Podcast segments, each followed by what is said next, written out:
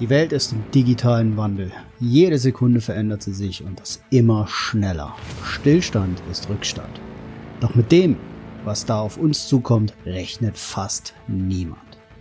Goldene Zeiten für die, die nicht drüber reden, drüber nachdenken und vor allem dann auch handeln. Entwickeln wir uns weiter oder bleibt der Trend? Der Mensch verdummt an seinen Möglichkeiten. Digitomisierung ist wohl an der Tagesordnung. Hallo meine Lieben und herzlich willkommen jetzt dann zur allerersten Folge und ich kann euch nur sagen, boah, hab ich nen Bock.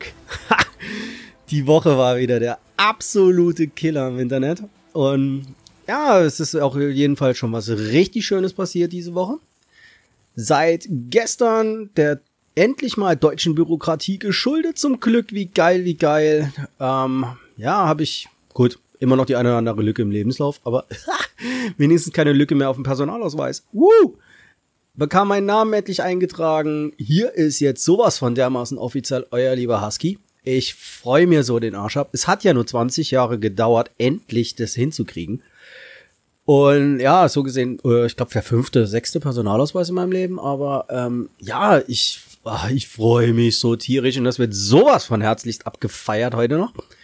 Da könnt ihr auf jeden Fall mal sicher gehen, weil es ist Freitag. Woo! Und deswegen Folge 1. Und ich habe richtig guten Stuff für euch aus dem Netz. Und wurde dann auch noch direkt zum gestrigen Tag. Und damit fangen wir mal an mit Thema Nummer 1. So dermaßen beschenkt für die erste Digitomisierungsfolge. Leute, das, das geht auf keine Kuhhaut mehr. Das ist wirklich so absolut at its best. Ich, ich, ja, schraubt mich fest, ich dreh frei. Und zwar, wer von euch lieben, ja, so einen Spaß hat im Online-Shopping. Und auch das deutschen meistbeliebteste Zahlart ist seit gestern Geschichte. Und herzlichen Glückwunsch. Großer Dank geht raus. Shoutout mal wieder ans EuGH, unser lieber europäischer Gerichtshof. Ich weiß nicht, welchem Analogiker da mal wieder irgendjemand der Dünnschiss durchs Hirn gepfiffen hat. Aber ähm, ja, kommen wir einfach mal ins Eingemachte. Das total coolste an der ganzen Sache ist, was es gekippt hat. Ihr werdet es kaum glauben. Die Österreicher fühlen sich diskriminiert. seit, den, seit den Wahlen in Brandenburg und Sachsen habe ich irgendwie nichts Geileres mehr gehört oder gelesen. Es ist total geil. Und zwar die ganze Hintergrundgeschichte ist folgendes. Es bezieht sich auf den österreichischen Verbraucherschutz und unsere Deutsche Bahn. Nun fühlten sich die lieben Österreicher darin gedisst, dass man nur als deutscher Mitbürger Karten bei der Deutschen Bahn über das SEPA-Lastschriftmandat bestellen konnte, da auch die Deutsche Bahn seines Zeichens bereits schon im März ja meinte, dass es das 15-fache an Gebühren kosten würde, eine ordentliche Bonitätsprüfung durchzuführen. Okay, wer jetzt als Unternehmer, wie auch meinesgleichen und so weiter, dann halt dementsprechend mit SEPA-Lastschriftmandaten, ja, herzlichen Glückwunsch, so viel Freude hat, weil hm, es wäre ja nicht so, dass man das rückwirkend auch dann wieder zurückrufen könnte und tralala. Nein, es geht um die wunderschöne Bonitätsprüfung, ist es denn gedeckelt? Joa, gedeckelt sein kann, unabhängig davon, dass bei vielen anderen Online-Payment-Portalen oder äh, Shops ja dann auch dementsprechend sowas wie eine Prepaid-Kreditkarte, die nichts anderes als gedeckt sein kann, sofern sie aufgeladen ist, ja überhaupt schon mal gar nicht zugelassen wird. Aber egal, ich schweife ab. Also, der liebe österreichische Verbraucherschutz war sich dann darüber wohlgemerkt im Klaren, dass es ja dann dementsprechend diskriminierend wäre, dass die Ösis ja dann nicht per SEPA-Lastschriftmandat bezahlen könnten und das nur uns lieben deutschen Mitbürgern vorbehalten sei. Dementsprechend meinte man dann ja natürlich vom Europäischen Gerichtshof zu klagen. Und gestern wurde dementsprechend vom EuGH entschieden, dem ist so. Und was es dann natürlich wieder wunderschön zur Folge hat, es wird abgeschafft. Herzlichen Glückwunsch. Mal wieder ein Hoch an die ganz tollen Analogiker da draußen. Das ist wieder ein absoluter perfekter, ja, Entschuldigung, Deutsch, perfektes Beispiel, wie man es einfach nicht machen sollte. Also, naja, macht euch eure eigenen Gedanken dazu. Wie gesagt, Displayleuchten abstellen, bisschen mit den Leuten reden. Ich denke mal, haben wir ein richtig geiles Thema schon mal. Das ist mein Thema eins. Thema zwei war auch total klasse. Ähm, kommen ja so für die, die ich noch nicht wissen, ah, hab geheiratet, yay. Aber ähm, kommen so aus meinen Flitterwochen und kriegt dann erstmal so einen wunderbaren Anruf von der Rentenversicherung hier in Deutschland. Ich dachte mir so, Rentenversicherung, was wollten ihr von mir? Also unabhängig davon, dass ich ja zu der Generation gehöre, dass ich mir keine Illusionen mache, Pfandflaschen sammeln zu dürfen und dann ja eh keine kriege. Aber das ist ein anderes Thema, andere Folge. Und dementsprechend fragt mich diese liebe Dame, mit der ich mich auch sehr, sehr schön unterhalten habe. Und ich werde sie, glaube auch mal einladen, weil das war ein äh, doch wiederum sehr faszinierendes, tolles Gespräch, wo ich so einiges dazugelernt habe und euch nicht außen vor lassen möchte. Und zwar kam die Frage so, ja, es geht hier um KSK und das, was ich Ihnen da diesbezüglich zugeschickt habe. Äh, ja, äh, wie KSK? Ja, Kommando Spezialkräfte kenne ich, machen einen super Job, alles schick, wollen Sie mir die jetzt vorbeischicken oder was? Nein, es geht um die Künstlersozialkasse, seines Zeichens offizielle Abkürzung KSK. ich find's mega.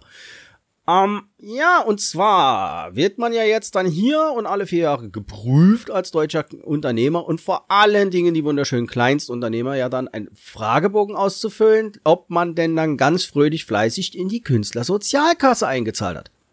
Hä? Genau, ging mir im ersten Moment auch so. Also Freunde, haltet euch fest. Ihr habt nämlich, wenn ihr einen kleinen Handwerksbetrieb habt, so Tischler, Schreiner, Maler, Metzger, Maurer, ähm, und dann so solche Schlümpfe wie meine Wenigkeit, so diese Nerds, engagiert euch eine Webseite zu erstellen. Das wunderbare Privileg, weil ihr das ja dann nicht selber könnt und dann eben einen Künstler engagiert, der euch dann zum Beispiel, wie mir so schön erklärt wurde, wenn du jetzt hingehst und sagst, kannst du mir mal bitte den Button von blau auf grün, auf gelb oder wie auch immer ändern, müsst ihr an die Künstlersozialkasse abdrücken.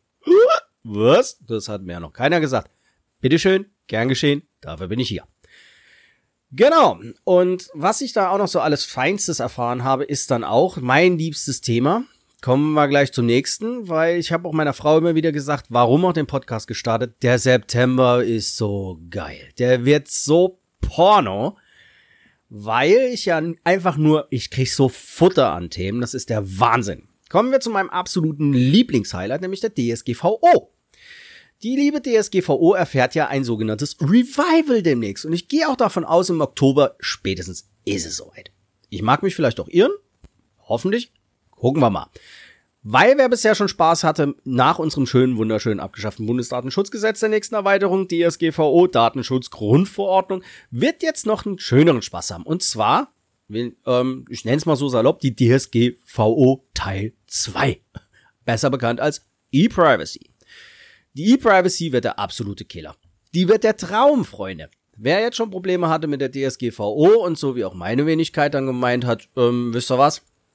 So allmählich habe ich ein bisschen die Schnauze voll davon, nicht nur noch mit einem, sondern mit zwei Füßen als Administrator im Knast zu stehen. Der hat bei der E-Privacy noch mehr Spaß. Gut, es wird ein paar schöne Änderungen geben. Erst recht für uns kleinen Unternehmer, mal endlich gegenüber den letzten Vollidioten beim Finanzamt dementsprechend mal klar zu machen, weil dann endlich ausformuliert wird, was ein bildliches Original ist. Das war schon immer so der Fall, aber Leute, ein bildliches Original. Kommen wir auf mein Lieblingsthema Quittungen. Wir leben im Jahr 2019 aktuell. Wir haben den 6.9.2019. Es wird sich bei den Finanzämtern immer noch darüber echauffiert, dass ein digitales Büro und die Ablage unserer Quittung dementsprechend nicht ordnungsgemäß gemacht werden würde. Viele gehen immer noch hin, kopieren den Scheiß, müssen ihn dann aufkleben, weil ja Thermobelege ja nicht langfristig über 10 Jahre haltbar sind und, und, und, und, und. Nun kommt mal der Pro-Tipp an euch. Scannt den Quatsch ein, speichert es als PDF-A, merkt euch einfach als PDF-A-Archiv. Ich weiß, es nicht der exakte Fachbegriff, ist dadurch aber wunderbar merkbar. Da ist, damit ist es dann erstmal, ja, ich weiß, offiziell nicht änderbar. Hm, lassen wir es einfach so stehen. Aber in dem Moment bekommt ihr das gleiche, was ich auch hier erhalten habe, nämlich den Stempel und das Privileg, ein digital geführtes Büro zu sein. Weil nämlich dadurch endlich mal die letzte nie ausfallen werden, versteht, dass es ja dann ein bildliches Original ist. Es entspricht dem Original. Und du darfst danach mit diesem Beleg dann dementsprechend weiterarbeiten, musst dann aber auch digital auf dem Beleg dann weiterarbeiten. Du kannst den anderen eigentlich vernichten. Nun kennen wir ja viele Steuerberater, die sagen, nein, heb's trotzdem auf und uh, aber zumindest haben wir mal den einen Punkt bei all dem, Greta Thunberg und so weiter und so fort. Rettet den Regenwald, Freunde der Sonne, und scannt die Scheiße endlich ein. Hört auf, mit einem Prittstift rumzufummeln, hört auf, das noch mal zu kopieren, dann noch ein Blatt nackig zu machen oder beziehungsweise anzuziehen mit Tinte drauf und dann dementsprechend es abzuheften und, und, und. Es geht digital, es ist machbar, Fragen, Ängste, Sorgen, Nöte. Ich werde mal gucken, was ich in Zukunft da machen kann, ob ich eventuell mit Reddit mich noch auseinandersetze, dass wir da ein bisschen mal in Dialog treten können, wie auch immer. Dafür ist der Podcast ja gedacht. Da will ich aufklären, das passt. Also merkt euch, bildliches Original. Egal was dort diskutiert wird und dass ihr das machen müsst. Wir leben in einem digitalen Zeitalter, wo das bildliche Original, wenn ihr es einscannt und als PDF, vor allen Dingen als PDF A, habt ihr das bildliche Original. Dieser Gesetzestext ist von Anno Tobak dazu mal. Der ist noch aus der Bundes, ist noch aus dem Bundesdatenschutzgesetz, wo die Leute nämlich noch gemeint haben, mit OCR-Software rumzufummeln, wo der, die Texterkennung dann einfach nur eine Textdatei generiert hat. Die Alten unter euch werden das hoffentlich vielleicht noch kennen. Heute nahezu unvorstellbar. Ich sag mal, fragen wir mal unsere heutigen Azubis, äh, was? Ja, okay, die Antwort kriegen wir häufiger bei anderen Themen, aber egal. Ich will, das dürfen wir auch nicht gleich wieder alle über einen Kamm schubsen. Nur das auch noch wunderbar dementsprechend dazu. Und dann wird auf jeden Fall die E-Privacy kommen und ähm, ich freue mir schon so den Ast. Ich kann mich kaum halten vor Begeisterung. Ich hoffe, die Ironie ist deutlich. Auch danach im Abmischen ist es hoffentlich noch raushörbar. Kommt, ist so passiert. Punkt drei. Ja, was war denn mein Punkt drei? Hab ihn. Das war zu einfach. Punkt drei ist Huawei. was für ein Witz. Ah, egal. Also, es ist auch wieder fantastisch und klasse. Ähm, damit ihr euch schon mal an einen Begriff gewöhnen könnt, den ich ja total äh, häufig dann sicherlich auch noch benutzen werde, weil der kleine naja, Kopfpfiffi bleibt uns ja noch sehr wahrscheinlich die nächsten zwei Jahre leider Gottes erhalten. Es geht um meinen heißgeliebten Trumpy Bear. Mit seinen wunderschönen dämlichen Strafzöllen gegenüber China und ähnliches anderes hat er dann dementsprechend mal eins bewirkt. Nicht nur, dass dem Chef von Huawei so langsam mal ganz gepflegt und völlig verständlich mal die Ader aus dem Hals platzt, ist es ja jetzt auch so, dass äh, dementsprechend Huawei noch ein halbes Jahr äh, eine Karenzzeit gegenüber Google und so weiter gekriegt hat oder dementsprechend just mal mit den Strafzöllen amerikanische Unternehmen mit chinesischen Unternehmen ja dementsprechend nicht mehr zusammenarbeiten sollen.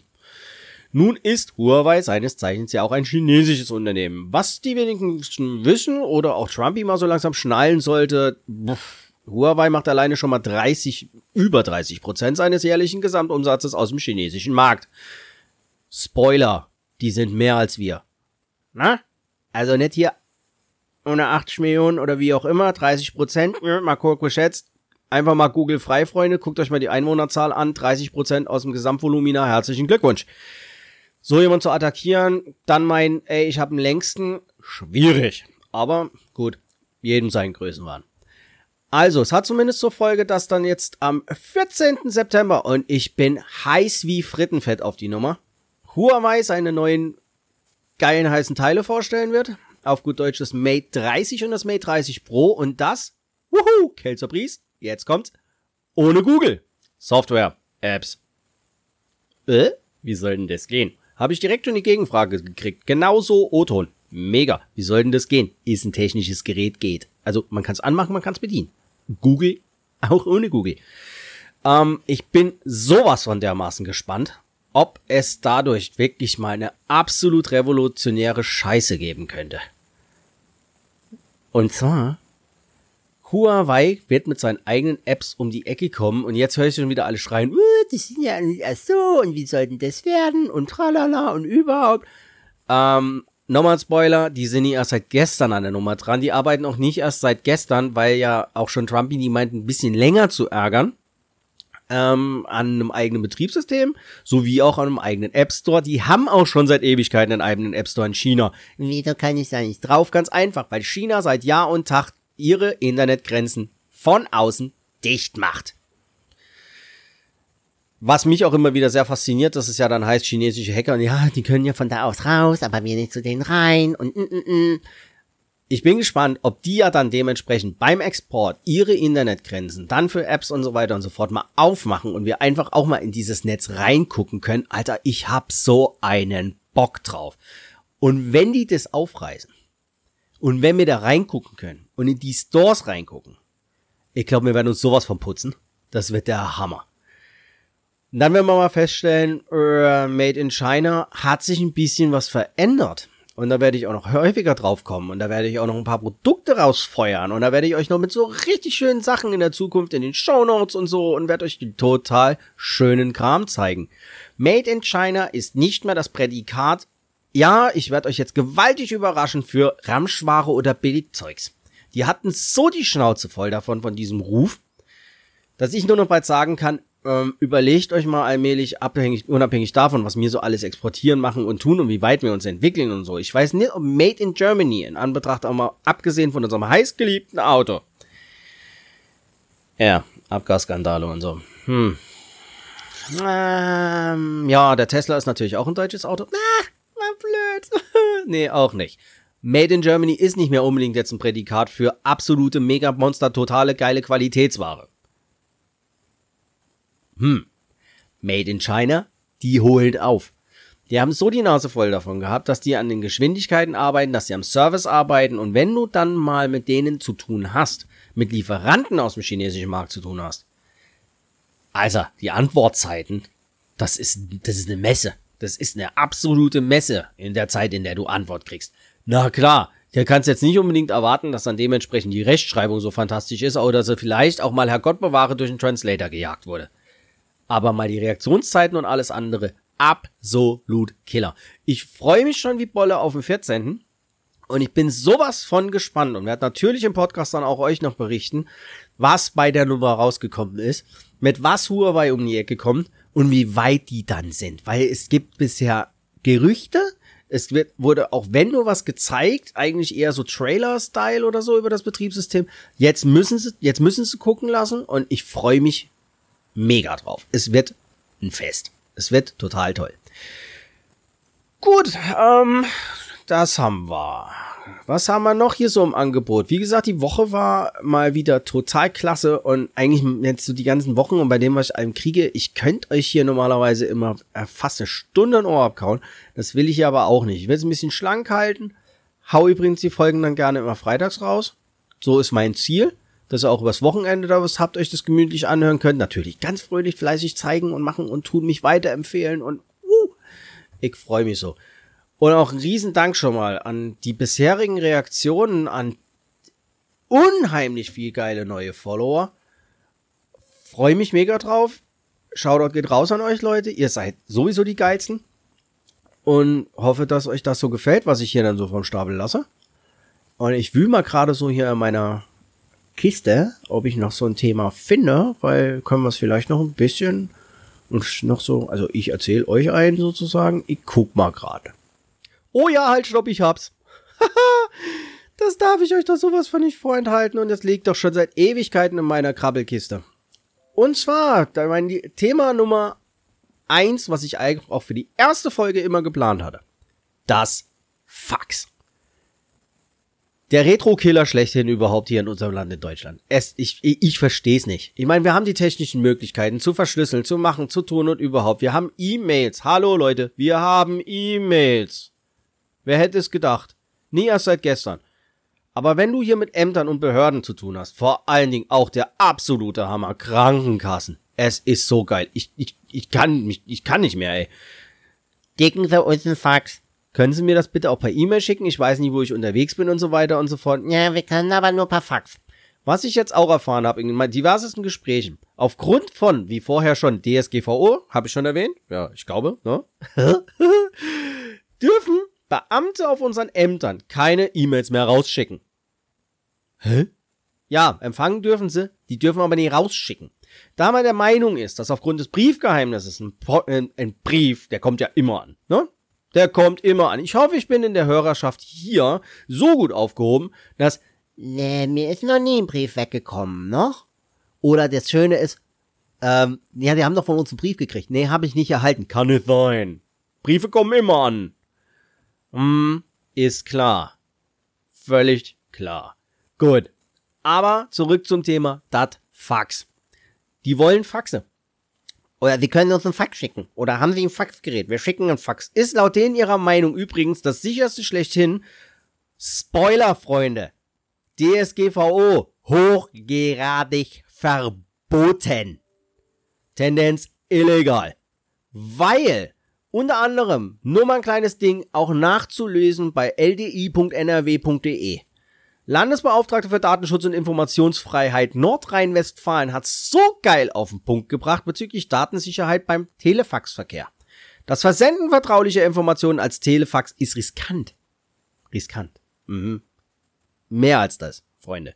Informationen können durch eine fehlerhafte Anwahl an der falschen Adresse landen und zwar im richtigen, äh, und zwar, oder zwar im richtigen Büro ankommen, dort aber in die Hände von Unbefugten geraten. Echt jetzt? Krass. Also eigentlich das, wovor man sich ja bei E-Mails, bei den ganzen Behörden oder alle anderen Verfechter von jeglichsten irgendwelchen anderen Kommunikationsmitteln sind ja immer wieder der Meinung, oh, die bösen Hacker im Internet und, oh, oh, oh, und überhaupt und sowieso. Mach eine Verschlüsselung drumherum, schick das Ding an die richtige Adresse und Backen halten, Freunde. Na, eine, eine Fax kann man ja überhaupt nicht abfangen.